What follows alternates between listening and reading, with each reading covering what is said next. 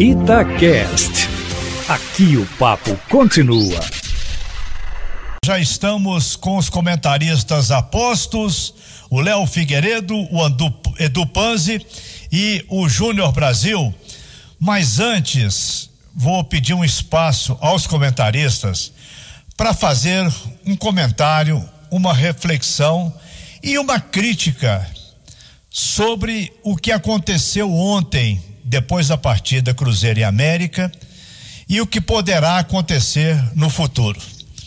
Vejam bem, no velho Mineirão, no velho Mineirão, havia um túnel que ficava do lado direito das cabines de rádio e o outro do lado esquerdo.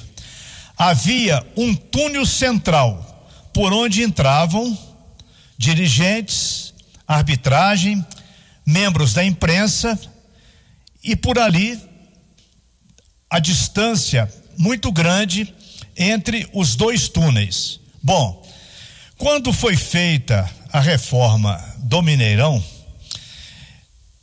a FIFA impôs algumas condições que nós aceitamos sem discutir, sem falar que a realidade no futebol brasileiro e a divergência de opiniões em partidas, tudo isso é muito grande. O que que aconteceu? Obedecemos fielmente tudo aquilo que a FIFA falou e transformamos os dois túneis numa entrada única.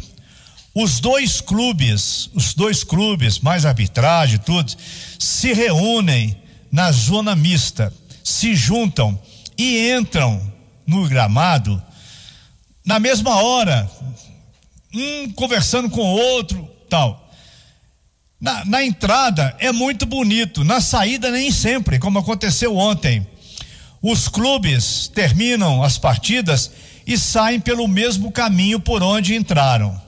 Isso pode, quase que aconteceu ontem, isso pode trazer uma tragédia, briga séria. Isso já foi ameaçado algumas vezes porque jogador sai com a cabeça quente, tem discussão. E outra coisa, com a distância diminuída entre os dois técnicos e as duas comissões técnicas, há gozação, há agressões verbais de um lado do outro, reclamações, e isso se tornou muito perigoso no futebol brasileiro é difícil se mudar o que está feito, abrir túnel no Mineirão de novo, restabelecer o que era. Mas vejam bem, era muito mais fácil, muito melhor o Mineirão com os dois túneis separados e aquele túnel central. Mas resolvemos copiar, aceitar tudo aquilo que a FIFA impôs, eliminamos as cabines de rádio, deixamos a imprensa numa situação de fragilidade, quase muito perto dos torcedores, e isso tem tido agressões verbais o tempo todo, joga-se um copo de água. A Itatiaia, para fazer transmissões do Mineirão, ela aluga um camarote e dentro desse camarote fez um contrato com o Mineirão e ela, ela fez uma cabine de transmissão dentro de um camarote. Só assim pode se dar segurança aos profissionais da imprensa. Lamentavelmente, lamentavelmente, isso pode trazer daqui para frente jogos de sangue quente, problemas muito sérios para a integridade física dos jogadores. O negócio ontem teve pertinho, pertinho de virar uma grande confusão com feridos e tudo mais. Fica aí essa observação, porque nós já fizemos essa crítica aqui na Rádio Tatiaia muitas e muitas vezes. E levantem a mão para o céu de ontem não ter acontecido aquilo que nós estamos anunciando que uma hora ou outra vai acontecer. Agora são os comentaristas. Desculpe a intervenção. Fala, Léo Figueiredo. Tá completamente desculpado, Emanuel. 6 e 38 e como o Emanuel é humilde, não quis advogar em causa própria, eu convido vocês a acompanhar a coluna dele, que foi ao ar no site da Itatiaia, que fala exatamente sobre isso. Enquanto você dizia, Manuel, eu, Edu e Júnior, a gente comentava aqui também. Coloque aí nessa celeuma que ali sai a arbitragem e estamos numa pandemia. Quando se coloca demais, temos que ter distanciamento social e tudo, sai todo mundo pelo mesmo túnel. Enfim, vamos começar então pelo clássico. Daqui a pouco a gente fala do Galo que venceu o Tombense no sábado. Começando com o clássico Júnior Brasil. Transmitimos ontem a virada do América e para quem não viu o jogo, só vê o resultado, Júnior, acho que pode ser um pouco injusto com o Cruzeiro, porque o Cruzeiro não fez um jogo ruim. Pelo contrário, o Cruzeiro mais uma vez fez um jogo sólido, um jogo organizado, esteve muito próximo de vencer o jogo, chegou a fazer o 2 a 0, mas teve o gol bem anulado. Mas depois o América teve mais perna e teve mais banco Júnior Brasil para conseguir a virada. Boa noite. Boa noite, grande abraço, Léo, Edu, Emanuel, amigos e amigas. É, primeiro tempo o Cruzeiro foi melhor. Pelo primeiro tempo o Cruzeiro deixou o torcedor esperançoso. Pelo segundo tempo o Cruzeiro deixou o torcedor preocupadíssimo com os rumos da equipe na Série B. Mas o Cruzeiro foi melhor no primeiro tempo, teve mais finalizações, mais oportunidades. O América, nós falamos durante o jogo, teve um problema, era um time capenga, só jogava pela esquerda, não tinha ninguém pelo lado direito. Isso só foi corrigido quando o Ademir entrou. Ademir que precisa ser recuperado enquanto estiver no América, tem que ser valorizado, tem que ser bem tratado porque ele dá o retorno em campo. A gente viu isso. E o Lisca custou a enxergar que o time estava capenga, não tinha ninguém. É, o Nazário sumiu no jogo porque foi jogar pelo lado e não é a dele. É, ele no meio, ele elevava o time do América, elevava o futebol de outros jogadores. Então isso foi um problema. No segundo tempo, até 15, 16, o Cruzeiro ainda estava legal. Depois o América foi na vontade, o América foi na raça, não se entregou, teve concentração e teve aquilo que você falou, banco. Já o Cruzeiro Não tem esse banco. Entra Neres, Jadson, Felipe Augusto e eles não entregam o que os titulares estão entregando. Por isso que vai ser interessante eh, essa contratação do Cruzeiro Bisoli, porque passa de repente a dar outra função a um Sobs que é um cara muito importante, muito importante. É, a decisão está em aberto, Léo? Tá, tá em aberta, só que é muito favorável ao América por tudo que ele construiu. É uma situação é, difícil é, do Cruzeiro de mudar, mas não impossível. E agora um detalhe: o Emanuel colocou com outras palavras, e nós falamos muito durante o jogo. O Thiago Reis trouxe ontem em primeira mão, falando é, que o Lisca, ao descer do ônibus, já desceu com a máscara no queixo. Depois reclamou quando foi solicitado para que aferisse a temperatura. Achou ruim porque queriam que ele colocasse o crachá. E aí eu fico na dúvida: qual é o Lisca? Aquele que foi para os braços da torcida, ou Lisca que fez um desabafo falando que amigos dele estavam morrendo. Então ele sai do ônibus de máscara no queixo e ainda se recusa, conforme falou o Tiago Reis ontem na jornada, a ferir uma temperatura, ou seja, ele já entrou numa pilha excessiva. Se teve alguém do banco do Cruzeiro que fez gestos obscenos, absurdo, não deveria fazer. Agora, o Lisca poderia ter saído do personagem e ter mostrado grandeza, não ter entrado numa pilha, porque essa pilha foi desnecessária, fez muito mal, ele provocou. Então, todos que se envolveram nessa confusão, é, a gente tem que cobrar, porque são exemplos, estão mais ouvidos agora. É, e não adianta a gente falar, ah, isso é mimimi. Não, nós não estamos falando aqui de futebol de pelada, de futebol amador. Não, isso é futebol profissional tem que ter um mínimo de respeito, tem que ter uma conduta que não atrapalhe, porque qual que é a consequência? A pancadaria que não teve, mas quase teve, por conta de fagulhas que foram jogadas no meio ali de toda aquela gasolina que estava. Então, é hora dos caras refletirem, eles são importantes, são pessoas que não podem se tornar reféns dos personagens que criaram. 6 e 42 e do Panzi. Antes da gente passar para o Galo, queria sua opinião sobre o clássico também.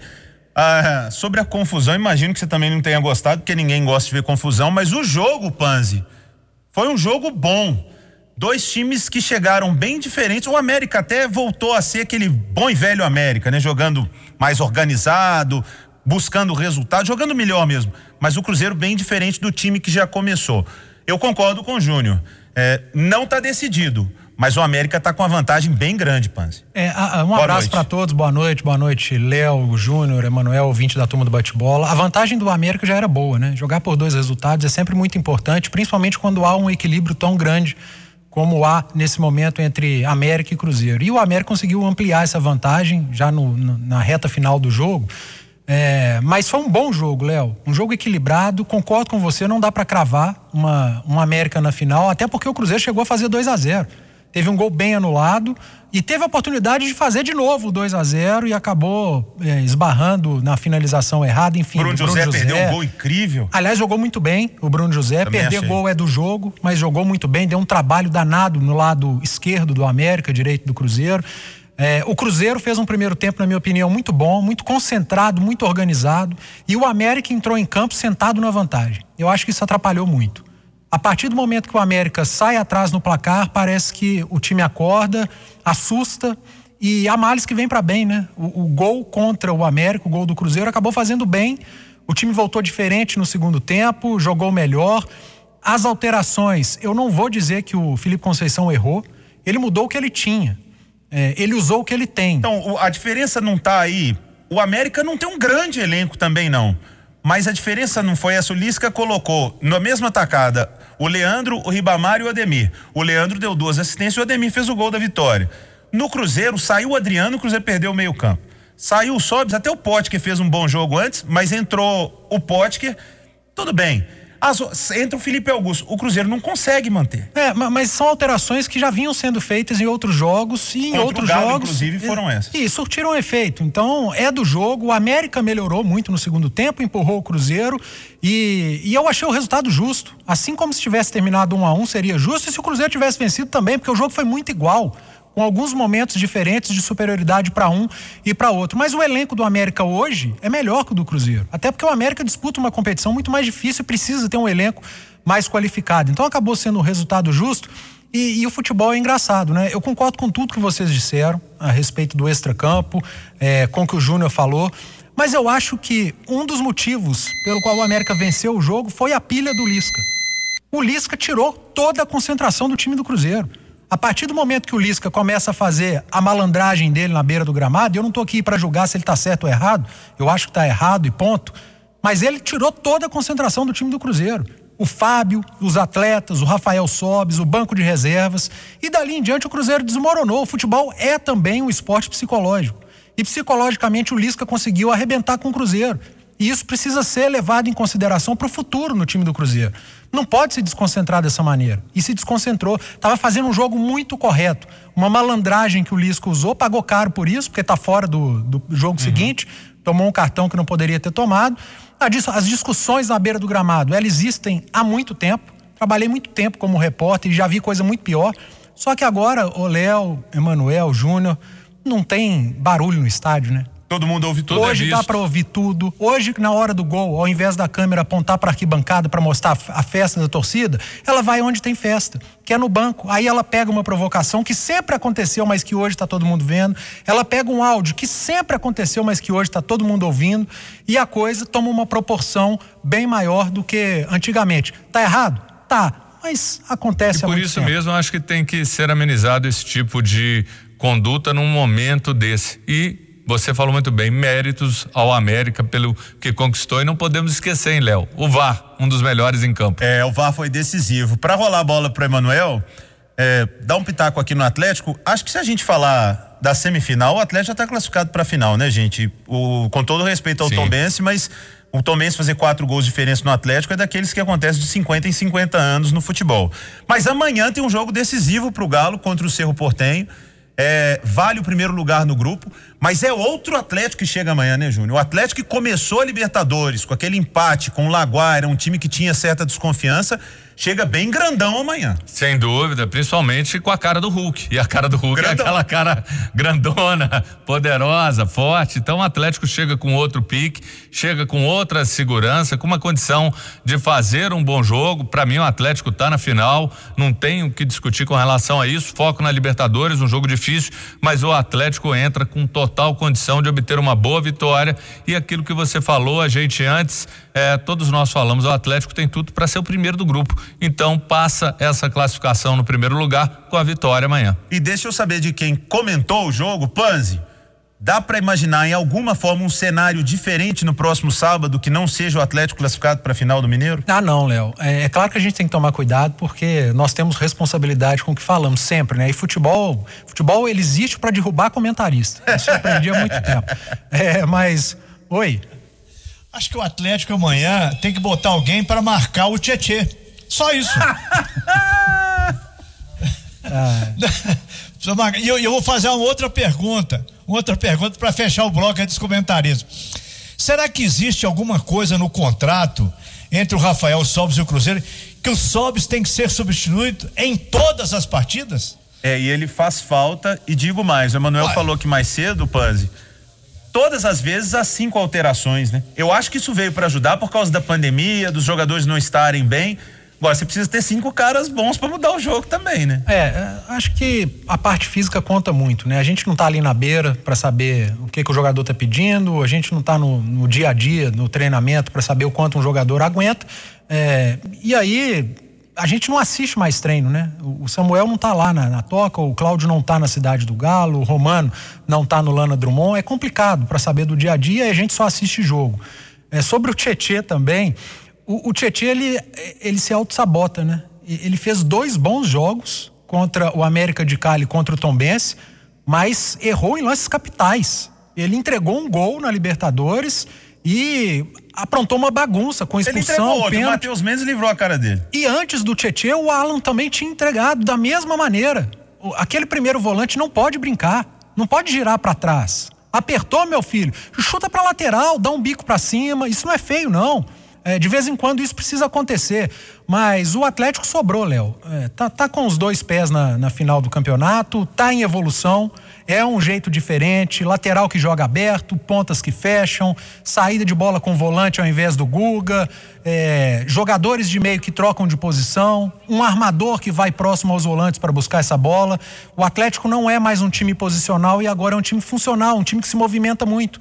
E essa ideia demanda tempo. E esse tempo está passando e o Cuca aos poucos vai ajeitando.